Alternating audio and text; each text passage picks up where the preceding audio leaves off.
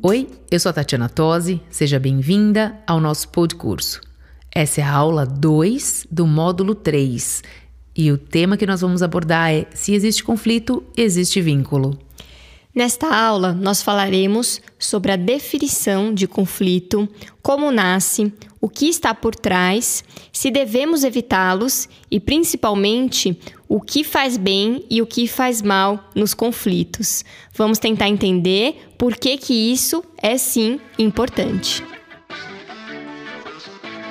Conflito ele surge quando há uma necessidade de escolha entre dois, duas situações, né, que podem ser consideradas incompatíveis. Quando surge um conflito, é, significa que tem algo que precisa ser observado, porque tem ali um ruído, um ponto de vista diferente, é, tem um olhar diferente para a mesma situação. Então, daí é que nasce a questão do conflito em si. E aí, hoje a gente vai falar um pouquinho dentro do ambiente familiar como isso se configura porque muitas pessoas têm um pouco de preconceito, de medo, é, não querem, querem evitar o, o conflito, mas é, é, uma é um momento, é uma oportunidade da família poder olhar para uma situação, poder parar uh, e enxergar o que está acontecendo diante de, um, de uma questão. Pois é, quando a gente entra em conflito, a gente cresce. Por quê? Porque quando a gente discorda de um ponto de vista, a gente desenvolve a capacidade de argumentar, de sustentar a nossa opinião e principalmente aprender com a opinião do outro. Quando a gente não tem conflito nunca, a gente não consegue crescer e entender como é que funciona um pensamento diferente do nosso. É, temos medos do conflito, mas um conflito respeitoso ele é muito importante para as relações. É, a gente pode desde pequenininho, se você é, prestar atenção, os filhos eles já se é, eles já entendem que ali quando alguma situação que você quer que o filho faça de uma, de uma maneira que ele haja de uma determinada forma ele não quer agir aí já surge uh, uma, uma oportunidade de começar a mostrar como lidar com as situações adversas de, uh, de mostrar como que a gente consegue uh, atingir determinados objetivos ou a gente consegue realmente conseguir determinadas coisas de formas diferentes, usando uh, o diálogo, usando a calma, usando os sentidos para poder pensar antes de agir. Tem uma série de desdobramentos que as situações adversas nos, nos trazem, né? E mostram no dia a dia como lidar e como ensinar nossos filhos a lidarem com isso. Pois é, as crianças elas nascem com essa capacidade de questionar eles percebem e muitas vezes eles não entendem como as coisas devem funcionar e por isso que eles questionam. E a gente vê isso como uma afronta. Mas eles estão descobrindo como esse mundo funciona, como eu devo me relacionar, por que sim, por que não. E é desgastante, eu sei, mas ele é muito importante para esse desenvolvimento cognitivo das crianças. Uma outra parte também importante que a gente tem que observar são os conflitos internos, né? Que isso, uh, esses conflitos são aqueles que são aqueles embates que a gente tem internamente, né? Que a gente brinca que tem um diabinho e o um anjinho diante da, de alguma situação. Então, ah, será que eu devo fazer? Será que eu não devo fazer? Será que eu estou sendo uma boa mãe? Será que eu não estou sendo uma boa mãe? Será que eu errei quando é, eu tomei aquela atitude, eu pesei na mão, né? Pesei na, na autoridade, eu não pesei, será que eu fui frouxa demais? Esses conflitos são todos uh, voltados, quando a gente para para olhar internamente, e nos trazem uma certa insegurança em como lidar com algumas situações. Então, é, é, essa é uma parte muito, principalmente no universo feminino, né, na maternidade, isso vem muito à tona, esses questionamentos internos. A gente falou um pouquinho sobre isso nos episódios anteriores, que, que geram essa questão da autossabotagem, da culpa, todos esses sentimentos. Isso, é, todos, tudo isso faz parte dos conflitos internos que a gente vive todos os dias. O que está muito relacionado com conflito é o sentimento de orgulho. É, quando a gente entra em embate com alguém, geralmente a gente quer vencer. É, e isso não é muito saudável. Porque quando a gente entra com essa postura e muitas vezes a gente tem esse sentimento de orgulho, o argumento do outro é, pode ser legal, é, ele pode ter um raciocínio interessante, mas a gente está tanto na postura de querer vencer que a gente não consegue nem escutar genuinamente. E isso é uma característica muito do ser humano. Quando a gente entra no embate, a gente quer entrar para vencer. Só que nem sempre a gente está ameaçado. Tem uma questão instintiva que faz parte até do biológico do ser humano, quando a gente entrava numa é, numa luta, a gente precisava vencer para sobreviver, mas quando a gente entra num conflito, é um conflito emocional, é um conflito psicológico. E quando a gente entra com essa postura de vencer, a gente não consegue ter a troca e o lado positivo que é um conflito. E a grande questão é não, o problema não é, é a situação em si, né? Que, que vamos dizer não é a situação conflitante, mas o problema é como a gente lida com isso. É esconder uh, o que a gente chama de esconder a sujeira embaixo do tapete. Vou trazer aqui uma história que aconteceu comigo. Uh, quando eu conheci o meu marido, uma das coisas que me chamou muito a atenção na família dele era justamente a maneira como eles lidavam com alguma questão que era relacionada à família como um todo. Aquilo para mim era muito novo e no começo eu estranhei um pouco, né? Me, me parecia assim um pouco de, ah, como é que todo mundo resolve, senta para resolver um problema, todo mundo fala a respeito de, né, de uma única questão ali que é relacionada a cada um, mas isso foi uma lição de vida. E eu trago isso para minha família hoje, né? Eu trouxe realmente esse, esse conceito junto com o meu marido, pro, com os meus filhos, onde se a gente tem uma questão para conversar, a gente brinca, vamos fazer uma reunião e senta todo mundo junto para falar a respeito daquilo que a gente quer, lógico, guardadas as devidas proporções proporções, porque um de 2,5 e um de 4,5, né? Eles não entendem tão bem assim, mas eles entendem esse conceito de vamos fazer uma reunião, para tudo aqui que a gente precisa pontuar algumas coisas. E isso me chamou muito a atenção, realmente, quando eu o conheci, porque eu via que existia um vínculo entre eles. Então existia uma relação de confiança muito profunda. Poderia ser um problema bem pontual e isolado de qualquer um dos membros, uh, ou do, do meu marido, ou do irmão dele, mas no momento que eles todos sentavam para pedir opinião dos pais, para ver o que cada um achava, o que, que era importante naquela situação. Aquilo tudo criava realmente uma conexão diferente e ajudava na resolução dos, dos problemas, fossem internos ou externos. Então foi uma boa maneira mesmo de, de lidar com as situações e, e para mim, uma lição mesmo. Muito legal, Tati, porque é exatamente isso. Quando a gente aprende a lidar com os conflitos de uma maneira saudável, a gente consegue criar um vínculo muito forte e saber que que você não vai ser julgado. É, a gente pode até ter é, discussões acaloradas, é, porque faz parte do, do ser humano, mas a gente sabe que aquela pessoa que você está ali conversando, ela vai sustentar e ela vai conseguir trazer reflexões para você. E quando a gente está aberto, que é isso um pouco que você contou das, dessa história, é, a gente aprende muito, porque o outro traz um ponto de vista que quando a gente está mergulhada no no caldeirão em fervendo, a gente não consegue enxergar. É muito interessante porque exatamente o que a gente falou no começo da aula. Quando existe vínculo, os conflitos eles não são tão preocupantes, na verdade, eles são positivos. Vamos destacar uma coisa bem, bem significativa. Essa, essa questão de, de troca e de conversa, diálogo, isso não tem muita gente que não tem o hábito, né, de, de fazer isso, fazer tornar parte do relacionamento não só familiar, mas no relacionamento interpessoal.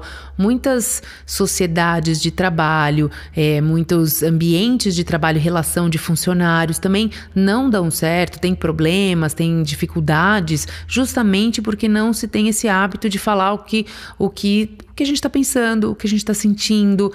Ah, mas isso eu acho que é um pouco cultural do, do brasileiro, né? Porque é engraçado quando você se relaciona com alguém de fora, às vezes a pessoa fala alguma coisa para você e você não interpreta direito porque a pessoa ou foi muito direta ou foi muito seca. O brasileiro tem uma mania de, uh, de, fala, de florear né? Então, às vezes, assim, a gente quer dizer alguma coisa, mas a gente não quer magoar ou não quer é, ser tão direto no ponto, e isso atrapalha muito no dia a dia a qualidade da comunicação nos relacionamentos. Quanto mais claro, porque você pode usar a clareza da informação, mas de uma forma uh, empática, de uma forma delicada, de uma forma educada, mas é, é uma questão de mostrar. Você abre o que você está sentindo, coloca na mesa ali, é, na pauta, o que está sendo discutido e fala: olha, eu estou me sentindo dessa forma, e traz um pouco essa troca. Abre um diálogo. Né? A gente tem muita dificuldade de, de dialogar com as pessoas. É, o que a gente tem o hábito é de achar que o outro precisa adivinhar.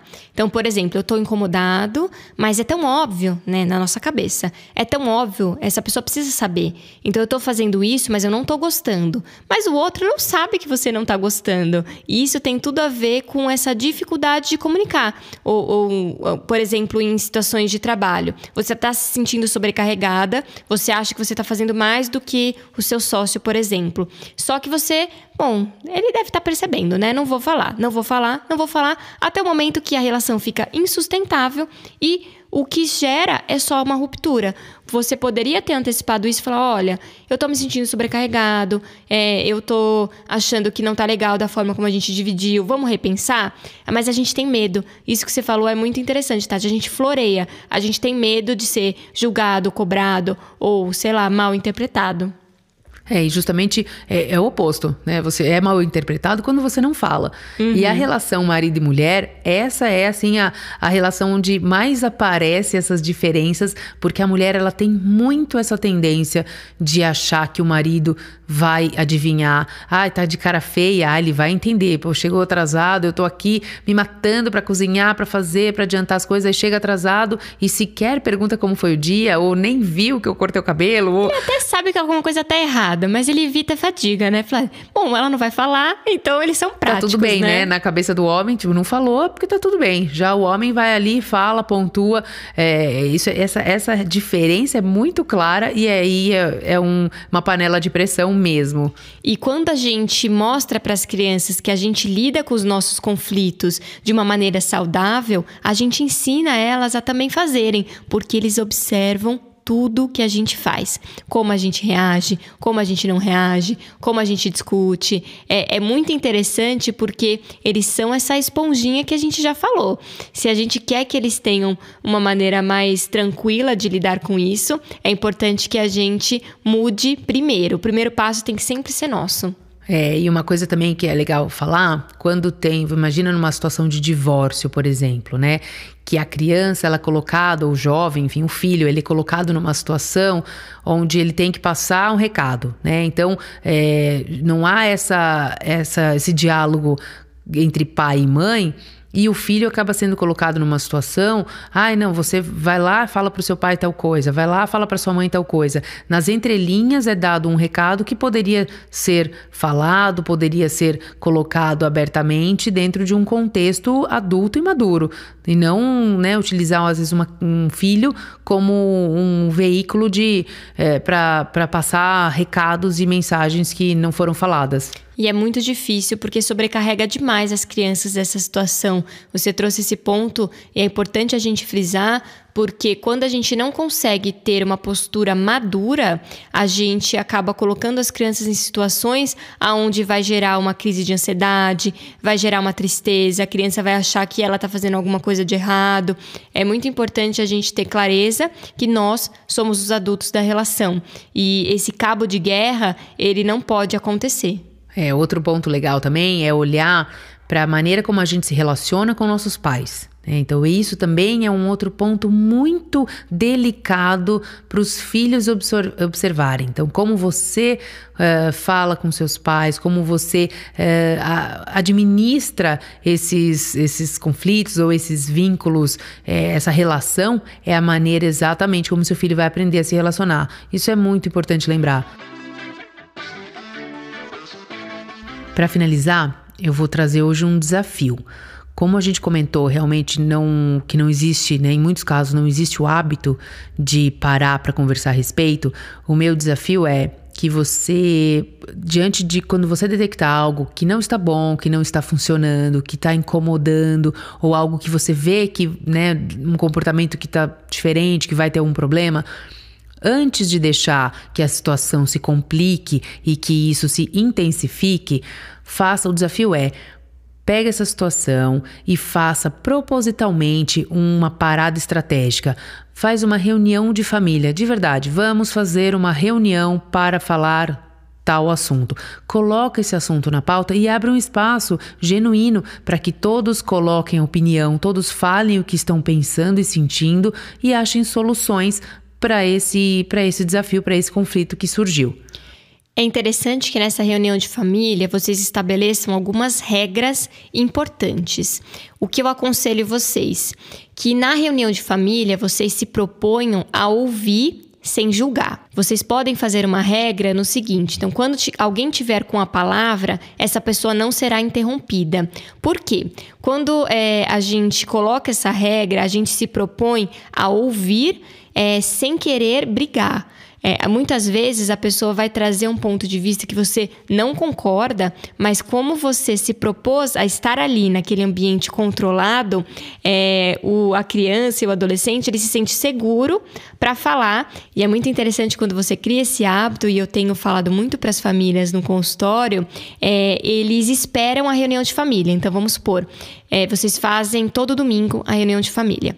É, e aí, quando acontece alguma coisa no meio da semana, a criança já fala: não, é, eu vou deixar esse assunto para a reunião de família. Não quero falar agora. É muito interessante porque, como é um ambiente controlado e tem regras específicas, eles sabem que é melhor eles discutirem num ambiente onde eles se sintam seguros do que nessa coisa informal, aonde vai ser puxado a orelha, onde as coisas vão acontecer. Então, criem as regras que funcionem para vocês. A primeira, então, eu sugiro é que seja um ambiente respeitoso, onde quando um fala, o outro escuta. E é legal que vocês também possam é, alternar quem vai é, ser o líder da reunião, por exemplo. Em cada semana ser um.